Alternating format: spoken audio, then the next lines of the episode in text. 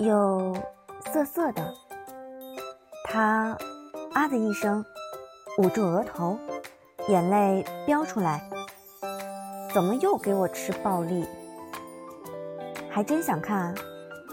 他顺手又扭了下他的鼻尖，走了。好痛啊！于是两人下楼时，童年因为眼睛红红、鼻尖红红，落在父母眼里就是被感动的不分手了。他将他送到门口，想要换鞋出门，被他制止。刚才进门前就发现了，这个小区过于幽静，绿化也不错，适合藏匿坏人。不安全，他很听话地站在大门口，依依不舍地看着他的背影消失在楼门口。这就走了？什么时候再见呢？好了好了，童年不要粘人，他要工作。他自我脑补，自我安慰，垂拉着尾巴，慢吞吞上楼。周日，两个人只是简短的。发了几条微信。他收拾行李回到宿舍，发现亚亚也没有回来，于是就自己孤单单一个人游荡在宿舍。周一有英语公共课，他骑着小自行车，一边喝从食堂买的热豆浆，一边低头给亚亚发短信：“喂喂，你不要翘课呀，今天是英语考勤算成绩的。”亚亚没回。真是懒死了！他郁闷的几口喝完，将豆浆扔进垃圾桶，想要将自行车塞进车里，无奈已经挤满了，只好先将车放在一侧，一辆辆挪位置。就听见身后有人说：“怎么放的车？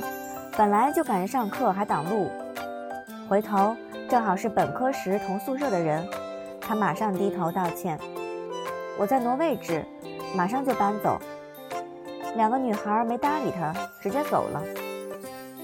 他长出口气，吐了吐舌头，继续埋头搬车。没想到身后有个男生骑着冲进来，不小心撞到他的腰，直接一个趔趄，哗啦一下，一排车都倒了。完了，他傻站着，看着这一排车。身后男生也是傻了。那什么，对不起啊，我这颗点名不去 B 挂。话音未落，已经有个男人从童年身后伸出手，拎起一辆车后架。他忙回头，谢谢。在看到那人脸的那一刹那，嘴巴微微张着，还以为自己没睡醒。韩商言，身后。人表情匮乏，实在懒得骂他。刚才在不远处看着，本来想欣赏下他蹦来跳去摆车的画面，没想到真是各种不美好。不得不说，就算没有这个毛头小子推波助澜，这排车也必倒无疑。谢了，哥们儿。那男生将自行车随便往过道一塞，撤了。你怎么来了？不欢迎。他一手两辆，一手两辆，几十秒就把一排车扶起来，摆整齐了，顺便将他那个白色的自行车丢了进去。没。他一眨不眨地看着他，脸热乎乎的，脑子也晕乎乎的，超级感动，超级意外，超级手脚不知道放哪儿都无措。于是。他就这么懵懵的，一路跟着他进教学楼，走楼梯，最后还因为走得太慢被他拉住手腕，直接拎上四楼，赶在上课铃之前走进了教室。原本就是旁听，要是老师在的时候进来也实在不妥。他在进教室前松开他的手腕，童年茫茫然看了眼教室里，他竟然知道是这里上课。教室突然归于安静，各种吃早点闲聊，还有各种八卦交流的女孩，全都望着那个跟着童年进来的男人傻了。我靠！我靠！我靠！我靠！这是哪个院的？怎么会来电院的英语课？旁听吗？还是助教？不对，一定不是助教，太帅了。要是助教，早就消息传遍学院了，好吗？哎，是和少年班那个。众男生哗然。昨晚还有某寝室的两个男生在洗漱间狼嚎他的名字。这、这、这兄弟哪儿来的？只有坐在最后一排的亚亚，从竖着的书里探出头，笑眯眯的远远的旁观这赏心悦目的画面，顺便将杠签了名字的 KK 宣传册收好。哎，真是羡慕嫉妒恨啊！让杠神来陪上英语课什么的。太他妈的少女梦了！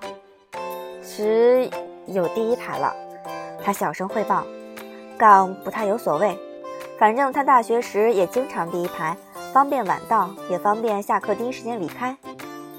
他跟着他坐下来，看他掏出课本和笔记本，还有小笔袋。原本想摸出手机看工作邮件，想了想，从他书包里抽出了一个笔记本。摊开来，将手机放在笔记本当中，算是摆个样子。嗯，这堂课的老教授脾气最差，会不会把他丢出去？他忐忑着揪住自己的裙子，突然手背有些热，他将他的手捉起来，放到自己腿上，然后就保持这种被吃豆腐的姿态，开始进入看邮件模式。童年手软软的搭在他的腿上，不紧张不紧张，在桌子下，谁都看不见看不见看不见看不见。啊，穿的牛仔裤吗？这估计是他衣柜里唯一不是黑色的长裤吧。上次看到是视频里，好像裤腰有点宽，不系腰带的话，打住打住，上课上课。他似乎坐的不是很舒服，调整了下坐姿。他就红着脸跟着他挪动，迁就他的坐姿，也不敢收回那只搭在他腿上的小手，可还是扛不住的，脸一阵红一阵白的。单手翻开书，也不知道要翻到哪一页。身后有几个喜欢玩电竞的，总觉得杠这张脸太眼熟，可联想到什么后又觉得不太可能。那个圈子本就小众。职业圈算是小众中的小众，偶尔看看新闻什么的还差不多。出现在教室里，那几个有疑惑的男生齐齐否定了这个想法，继续将书撑起来，努力挡住脸，让自己不至于被老教授抽出来教育。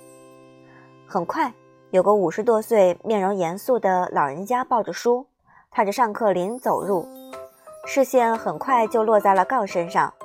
第一排学生本来就少。还都喜欢隔着一个位子坐，更凸显了并肩而坐的两人。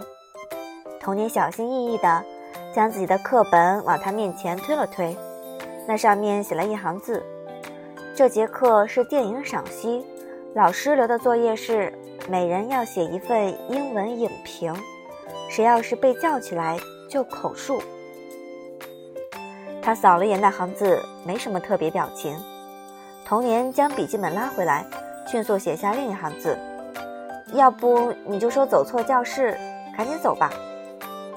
刚挑了挑眉，就在他做这些小动作的时候，老教授走到两人面前，他屈起手指轻敲了敲杠面前的桌面。这位同学看起来不是这个学院的学生。刚换了个漂亮的坐姿，慕名久矣，千里迢迢赶来旁听教授的课。老教授挑眉打量他，哦，既然是慕名旁听，一定知道这节课是影视作品赏析。杠报以微笑，当然。两个人的对话从一开始就切入了英文频道。童年忐忑着攥住笔，无比庆幸他英文完全无障碍。幸好幸好，这是英文课，起码难不倒他。那好，我们也就不废话了。来说说看，最近看了什么电影？老教授语气揶揄，将一叠教案放在他们面前。教室里静得像是空无一人，进入了英语课的常态。在这位教授的课上，最好的方法就是把自己当空气，熬过一节是一节。最近杠很是配合，回忆了十分之一秒。很多年没看过电影了。众人倒地不起。那些竖着耳朵想听听这位抢走电院大萌妹的男人有什么特别的男生们，五体投地，全趴下了。哥们儿，您过得可真够单调的，就这样还抢我们的人？哦。老教授挑眉看了眼童年，你女朋友没投诉过？不觉得无聊吗？和你谈恋爱？投诉这倒没有。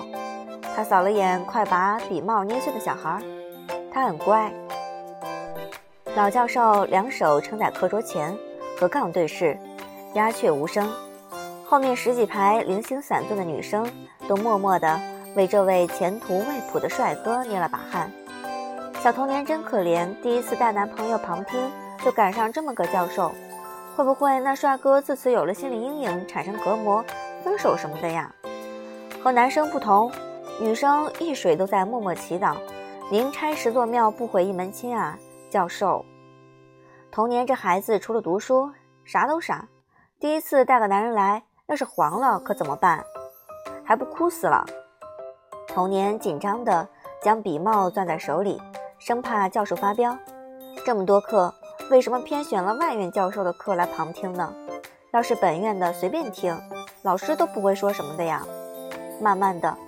五十多岁的老人家站直，眼睛微微弯起，笑了。还是老样子啊，你。众人，师兄也是老样子。刚气定神闲也笑，还是这么爱玩。老教授笑容满面，很久不玩了。自从回国，身边人都好无聊。众人继续无语。来，我给各位同学介绍下，这位算是我师弟。老教授哈哈一笑。记得第一堂课我自我介绍时说过的吗？前半辈子我学过很多技能，其中一个就是工业设计。而这位就是我那时的师弟，很有名，风云人物。教授显然很欣赏这个师弟，简略介绍了一下。当初教授读硕士时，他还是本科，很有专业天分。只可惜他志不在此，毕业就离开了。在座的一众同学恍然大悟，彻悟。我靠！原来我们小美女的男朋友是老魔头的学弟，顿时有种经脉贯通，被自家人罩着，这学期再也不怕老魔头欺压的爽快感是怎么回事？我们有五六年没见了，刚差不多，专程来找我，碰巧昨天才知道，师兄是我女朋友的英语老师。老教授笑，再次欣赏的看了眼童年，小女孩的眼光真是不错。很不错，这次回国是工作。听说你在创业，新兴产业。他点头，电子竞技弄了个俱乐部。身后那几个熟悉电竞的男生齐齐坐直，完全镇定脸。真是他。老教授那里已经恢复冷静，转入上课正题。他翻开点名册，开始慢悠悠的一个个点名。在一片道这里来了的声音，童年用笔轻轻地戳了戳他的手背。杠看过来，他立刻垂头，假装看书。其实他也不知道问什么。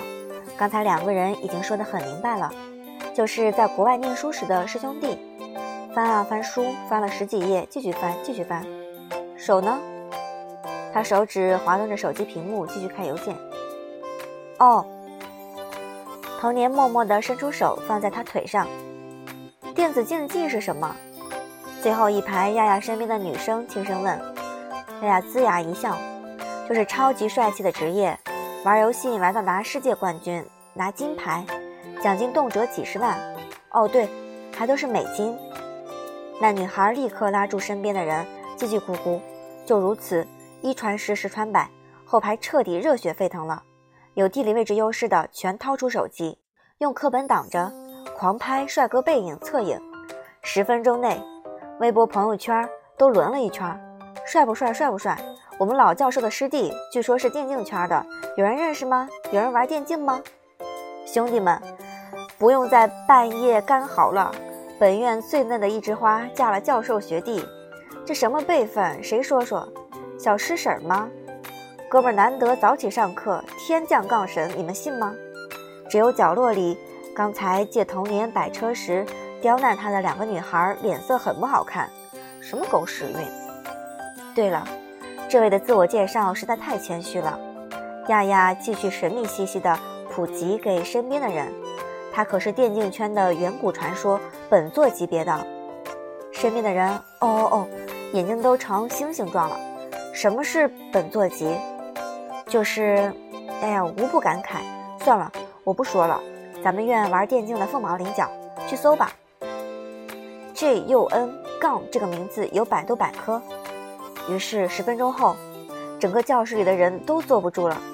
虽然绝大多数人完全不懂，但光看着那一段段文字介绍，就已经血压飙高，完全无法控制的热血沸腾。手快一点的，直接去搜了微博，看到那仅有一条状态，几十万留言的微博，更是莫名其妙的，有没有？